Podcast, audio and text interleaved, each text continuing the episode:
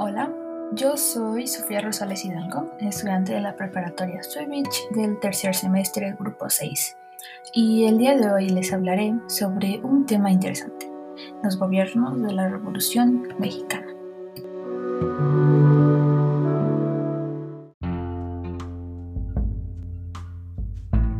Primero que nada, hablemos de Adolfo de la Huerta. Él fue presidente provisional desde finales de mayo a noviembre de 1920.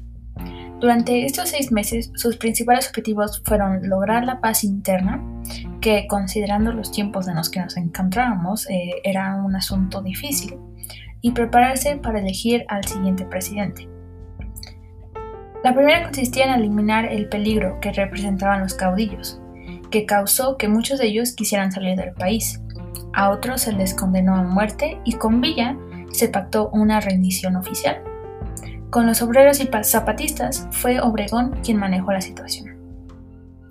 Respecto a la política exterior, era importante conseguir el reconocimiento oficial de Estados Unidos, que no estaban en buenos términos, ya que con la aplicación de la Constitución se vieron afectados los intereses de los vecinos.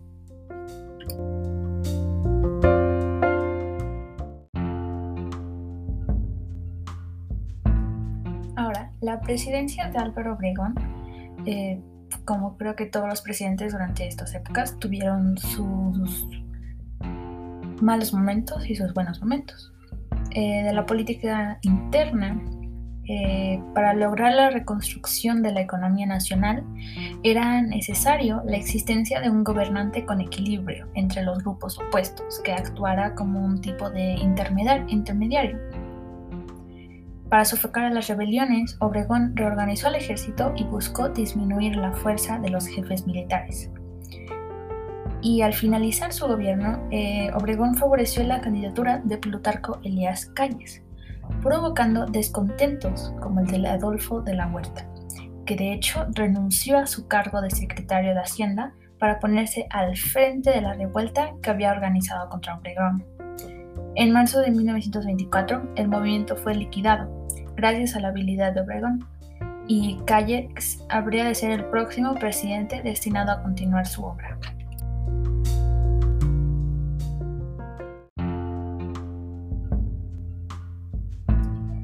Ahora, en el ámbito de la política exterior, eh, Álvaro Obregón no había obtenido el reconocimiento de Estados Unidos y sabía que el dinero de México era insuficiente para llevar a cabo la reconstrucción económica del país.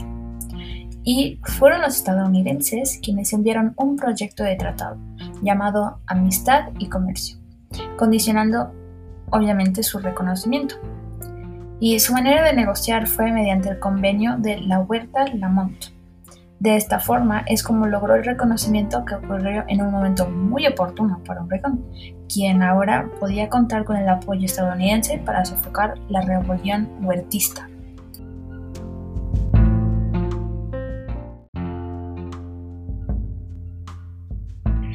La relación que guardó Álvaro Obregón de la política agraria con los planes de reconstrucción económica era fomentar la pequeña agricultura mediante el decreto de tierra libre lo que sonaba como una muy buena idea. Las decisiones acerca de la reforma agraria tenían el objetivo de atender las demandas de las masas campesinas, que exigían tierras, y a la vez la de las terratenientes, que se negaban a perderlas. El decreto de tierra libre, que expresaba que todo mexicano mayor de 18 años de edad podía obtener un título de propiedad de tierras nacionales, que no estuvieran reservadas por el gobierno. Sin embargo, su ejecución encontró obstáculos y se enfrentó a la inconformidad de algunas personas, además de que el proceso era muy lento.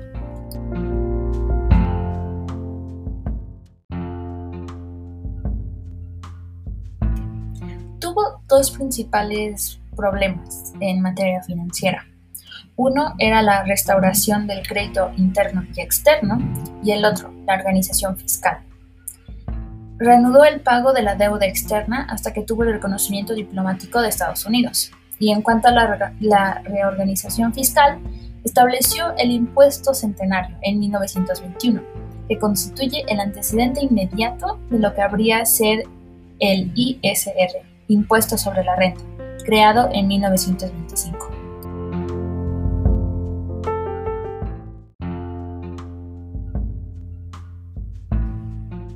El siguiente presidente fue Plutarco Elías Calles, quien recordemos que Álvaro Obregón favoreció para seguirle y reemplazar en el puesto.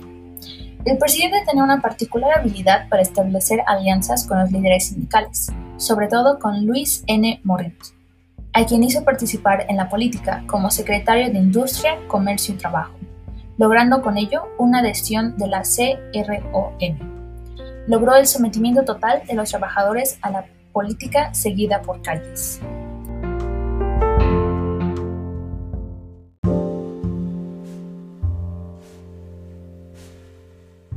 Ahora, hablemos un poco de la política del país. Había cuatro problemas principales que el presidente tuvo que enfrentar. Primero, se tuvo que reorganizar el gobierno y comisionó al general Amaro para hacerlo. Entró en mejores relaciones con Estados Unidos y muchas cosas buenas pasaron en este ámbito. Los únicos partidos que podían considerarse medianamente nacionales eran el Partido Nacional Agrarista, PNA, el Partido Laborista Mexicano, PLM, y el Partido Comunista Mexicano, PCM. Y eh, los choques con la Iglesia Católica ocasionaron la, revolución, la rebelión cristera, el más grande conflicto social de la época. Y como alguien en la historia dijo, se debe separar iglesia y Estado para tener un país eh, estable. Obregón fue asesinado por un fanático católico que lo creía responsable del conflicto con la iglesia.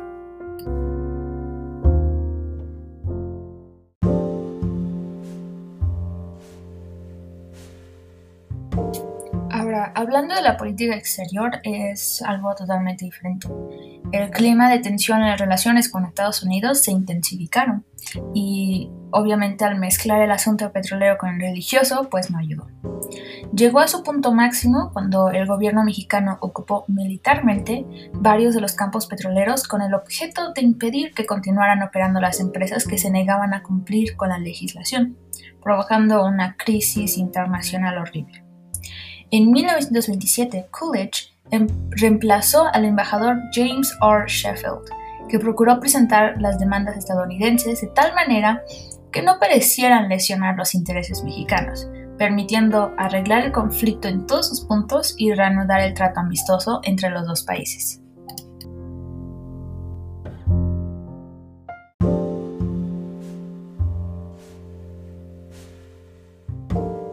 La labor financiera de Alberto J. Pani, quien se había encargado de la Secretaría de Hacienda, tenía ciertos objetivos, los cuales fueron el saneamiento y equilibrio en Hacienda, la búsqueda de una correcta política financiera, la devolución de bienes a manos privados, creación del impuesto sobre la renta y la creación de instituciones y prácticas financieras.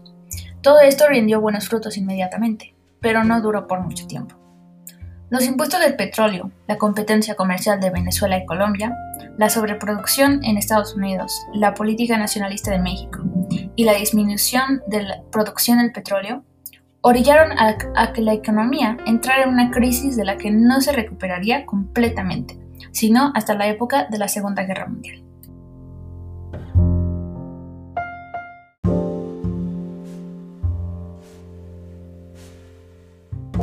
Se pensaba que el problema de la cuestión agraria debía ser tratado no como un problema político, sino con una visión técnica y económica bajo la dirección del Estado.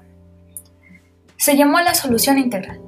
Fue un intenso trabajo de irrigación proyectado por Pani y a principios de enero de 1926 se empezó a poner en práctica la Ley Federal de Irrigación.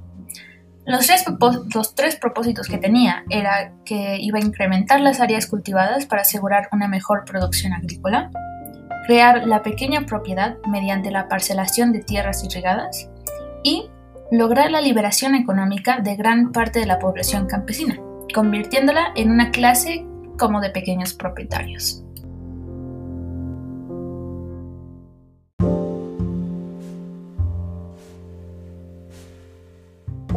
En el ámbito de la educación, la obra que inició Vasconcelos, basada en el propósito de llevar la enseñanza a las clases populares, fue continuada por José Manuel Puig Casabranca y Moisés Sáenz quienes ocuparon la Secretaría de Educación Pública.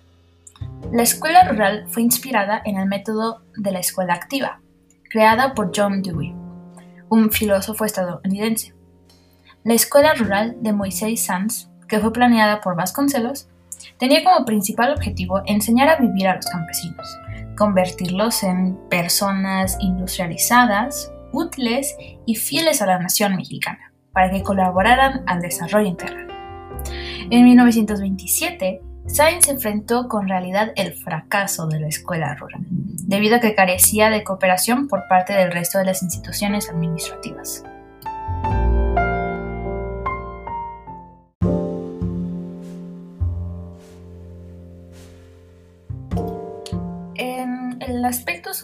Hubo tres eh, hechos importantes. Uno de ellos fue la rebelión, la rebelión cristera de 1927. Fue de carácter popular y religioso. Se ubicó en el Bajío. Y la desigualdad del combate entre el gobierno federal y la población campesina hicieron temer al Estado y a la Iglesia. Por ello, Obregón decidió actuar como mediador en el conflicto. Calle se molestó al enterarse de las negociaciones sin su consentimiento. El, embajador Monroe también intervino para solucionar el conflicto porque veía que aquella guerra habría, haría imposible el progreso del país. La segunda es la lucha obrera. En este periodo disminuyó el número de huelgas que, fue, que se fue acentuando conforme crecía el poder de la CROM y de las que la presentaron. Las más graves fueron la textil y los ferrocarrileros.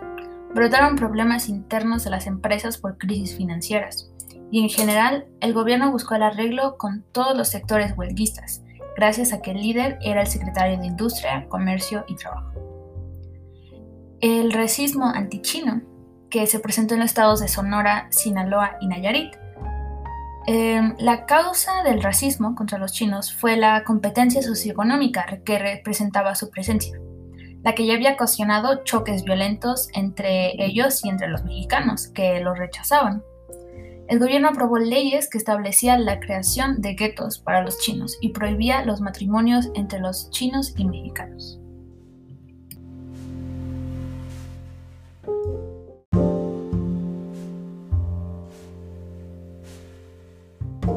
Las conclusiones de este gobierno. El gobierno de Álvaro Obregón logró la reconciliación de clases y con ello aceleró la centralización y la reconstrucción de la economía nacional convencido de transformar la lucha revolucionaria en trabajo para salvar el capital garantizado de los derechos del obrero. Lo anterior, aprovechando el movimiento de caudillismo desarrollada en América Latina, para emerger las nuevas sociedades bajo el impulso de la creciente industrialización, la burguesía industrial, el proletariado urbano y las clases medias compuestas por profesionistas, pequeños comerciantes, empleados, que serían de ahora en adelante los nuevos términos para dirigir su política. La soberanía de México continúa en crisis por la amenaza armada de los Estados Unidos para proteger los intereses de los estadounidenses en nuestro país. Dentro de los aspectos sociales fue de importancia la obra de Vasconcelos la fundación de la, y la fundación de la Secretaría de Educación Pública. En el movimiento obrero se crearon además de la CROM nuevas organizaciones como la Confederación General del Trabajo, y la Confederación Nacional Católica. Obregón intentó reelegirse, pero fue frustrado por un fanático religioso que lo asesinó. La reconstrucción económica de calles tuvo importantes resultados en cuestión agraria, comercio y transporte, pero los objetivos originaron una nueva crisis.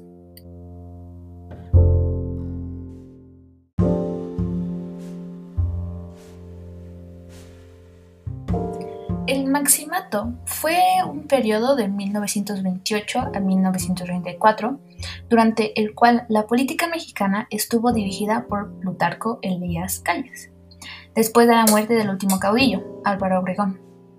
La influencia de Calles sobre el presidente en turno fue decisiva y casi pudiera considerarse como la prolongación de su mandato e incluso con mayor libertad de acción, sin la sombra del llamado último caudillo la influencia de Calle sobre el presidente en turno fue decisiva, y las características se dividen en tres etapas de la política interna.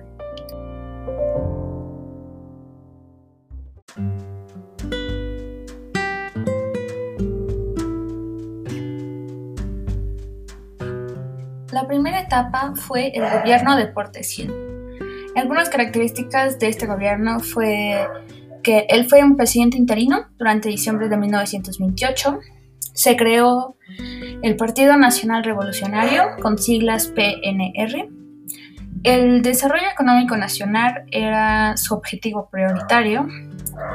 Se instituyó la maquinaria electoral. Ocurrió el nombramiento del candidato presidencial del PNR para las elecciones de 1929.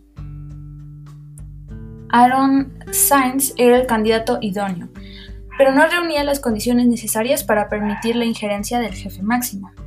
La oposición política era la resistencia del PNA y el PLM, el movimiento vasconcelista de insurrección que pretendió mediante el plan de Guaymas moralizar la vida de la nación, pero no encontró eco a nivel nacional.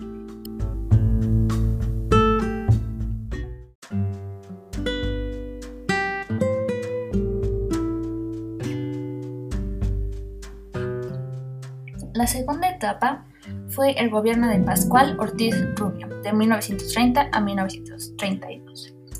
Y durante este gobierno existió un permanente estado de crisis en el país. En el Congreso existía una división política entre los llamados rojos, apoyados por el PNR, y los blancos, que eran el apoyo de Pontes Gil. Renunciaron cuatro militares del gabinete ministerial.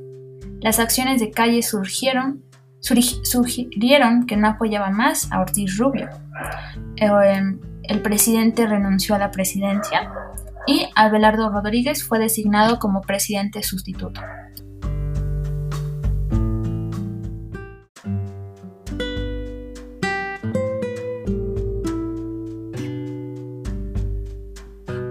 La tercera etapa fue el gobierno de Abelardo Rodríguez de 1932 a 1934. Durante su gobierno hubo una eficiente labor administrativa y relativa cohesión interna. Se hicieron reformas a la Constitución bajo el principio de la no reelección. Ocurrió la convención del PNR en Querétaro y se eligió al general Lázaro Cárdenas como candidato del PNR a la presidencia.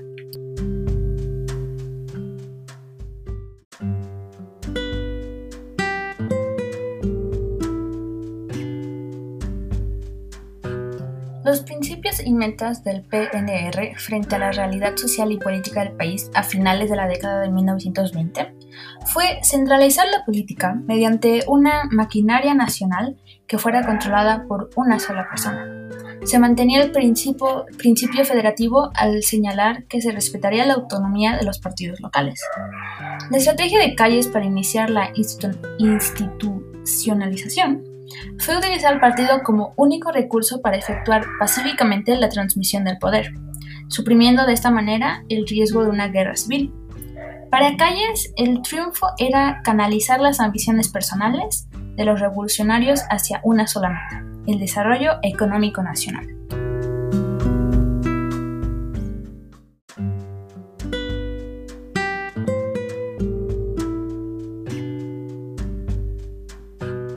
Ahora, hablemos un poco de la rebelión escobarista, que de hecho se me hizo un tema un poco interesante.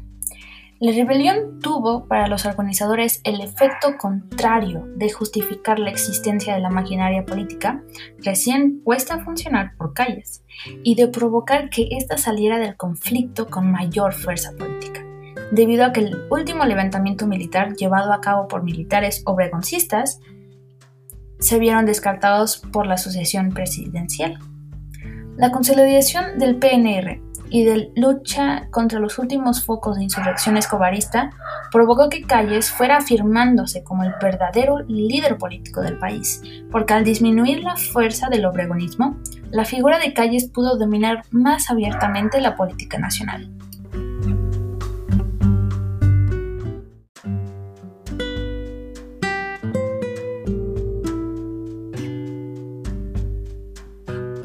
El presidente Pascual Ortiz Rubio renunció. Pero hubo diferentes aspectos que causó que él renunciara, como un atentado el mismo día de la toma de posesión, su falta de experiencia, su carácter débil y el conflicto entre los blancos y rojos se intensificó.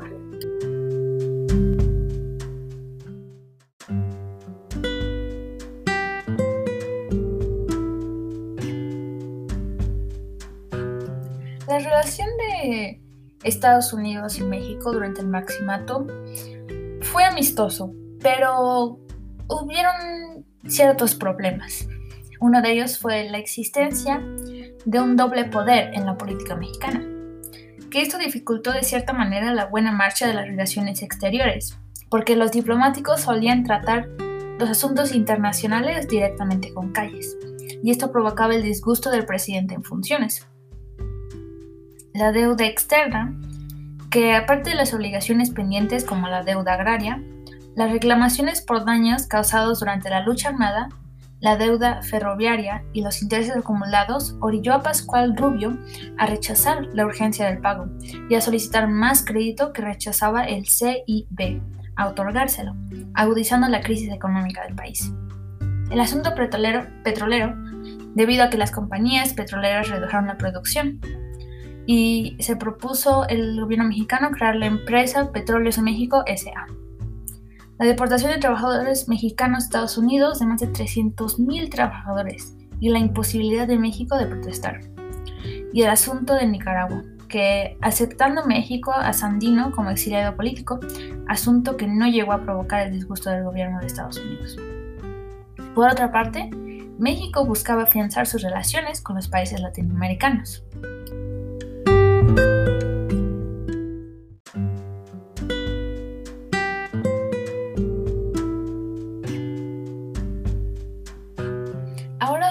Cómo la depresión de 1921 afectó los sectores económicos del país.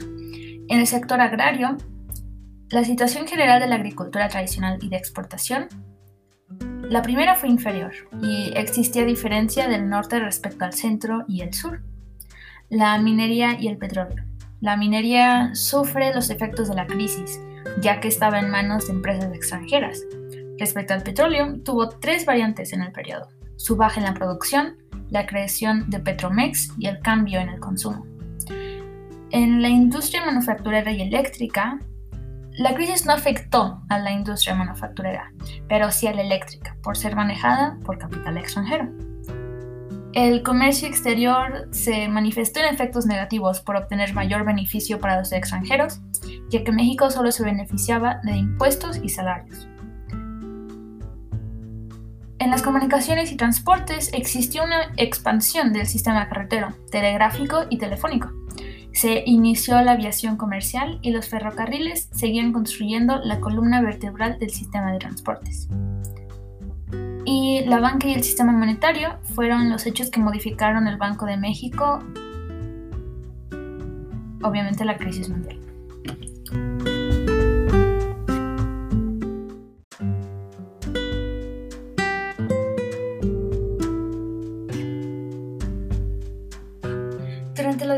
Calles pasaron diferentes cosas. La primera fue el ámbito sindical y situación socioeconómica de los trabajadores agrarios. La situación de conflictos en el ámbito sindical fue la declinación de la CROM como fuerza política, división sindical de la lucha obrera, fortalecimiento del Lombardo Toledano y de la CGOCM, Conferencia General de Obreros y Campesinos de México, como resultado de una nueva confederación en alianza con Cárdenas.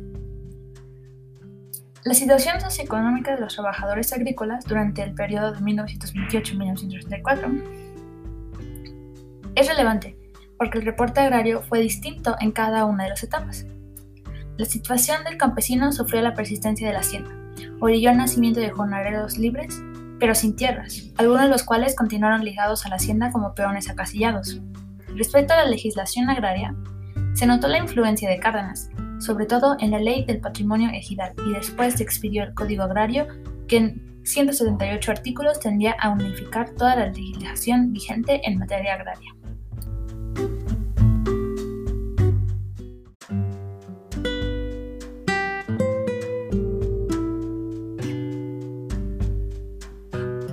En la materia de educación fueron dos aspectos relevantes. Uno, la autonomía completa de la Universidad Nacional de México, 2. El laicismo absoluto impuesto por Narciso Vasos.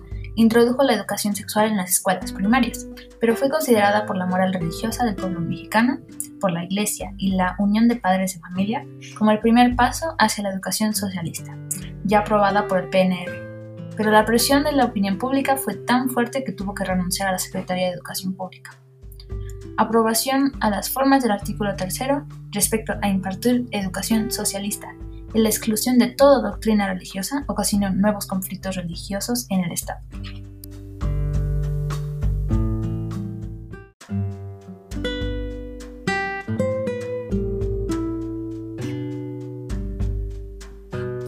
Ahora, conclusiones. Este periodo pasó a la historia con el poder que tuvo el hombre fuerte, Plutarco Elías Calles, para manipular la dirección del país utilizando los tres gobernantes del turno para llevar a cabo el plan de centralizar la política mediante el Partido Nacional Revolucionario, que se convertiría en el fiel instrumento, cuya función principal era el, que en el proceso electoral que permitiera la unificación y se lograra una transición del poder pacíficamente. El último levantamiento militar de importancia nacional fue el escobarista, y con eso terminaba la era de los caudillos, para dar un gran paso a la institucionalización del país. Se llevó, a cabo la convención en Querétaro convocada por el PNR con el propósito de organizar el plan del próximo sexenio bajo el principio de reformar la constitución de no reelección y elegir a Lázaro Cárdenas como el candidato del partido, preparar el plan sexenal que debía seguir el próximo presidente. La cuestión de política exterior. A pesar del clima favorable en Estados Unidos, los problemas continuaron siendo los mismos la deuda externa, más reclamaciones de indemnización de guerra y rechazaron otorgar, más créditos al país. En cuestión petrolera, fue importante la fundación de Petromex, que causaba irritaciones a los vecinos del norte y la deportación de los trabajadores mexicanos. La crisis económica mundial de la Primera Guerra Mundial afectó al sector minero, petrolero y eléctrico. Para los sectores agrícolas y manufacturero fue menos severo. En cuanto a comunicaciones y transportes, se avanzó. En el aspecto social se nota la influencia de Cárdenas en la legislación agraria. Las divisiones sindicales en la CROM, después de la muerte de Obregón, originaron divisionismo del movimiento, que orilló a la fundación de nuevos organismos como la CGOCM, que vio la oportunidad con la postulación de Cárdenas para entablar una alianza progresista. La educación se le concedió a la universidad, la autonomía, y el proyecto de educación socialista que provocaría una situación tensa de peligro a punto de resurgir la guerra cristera.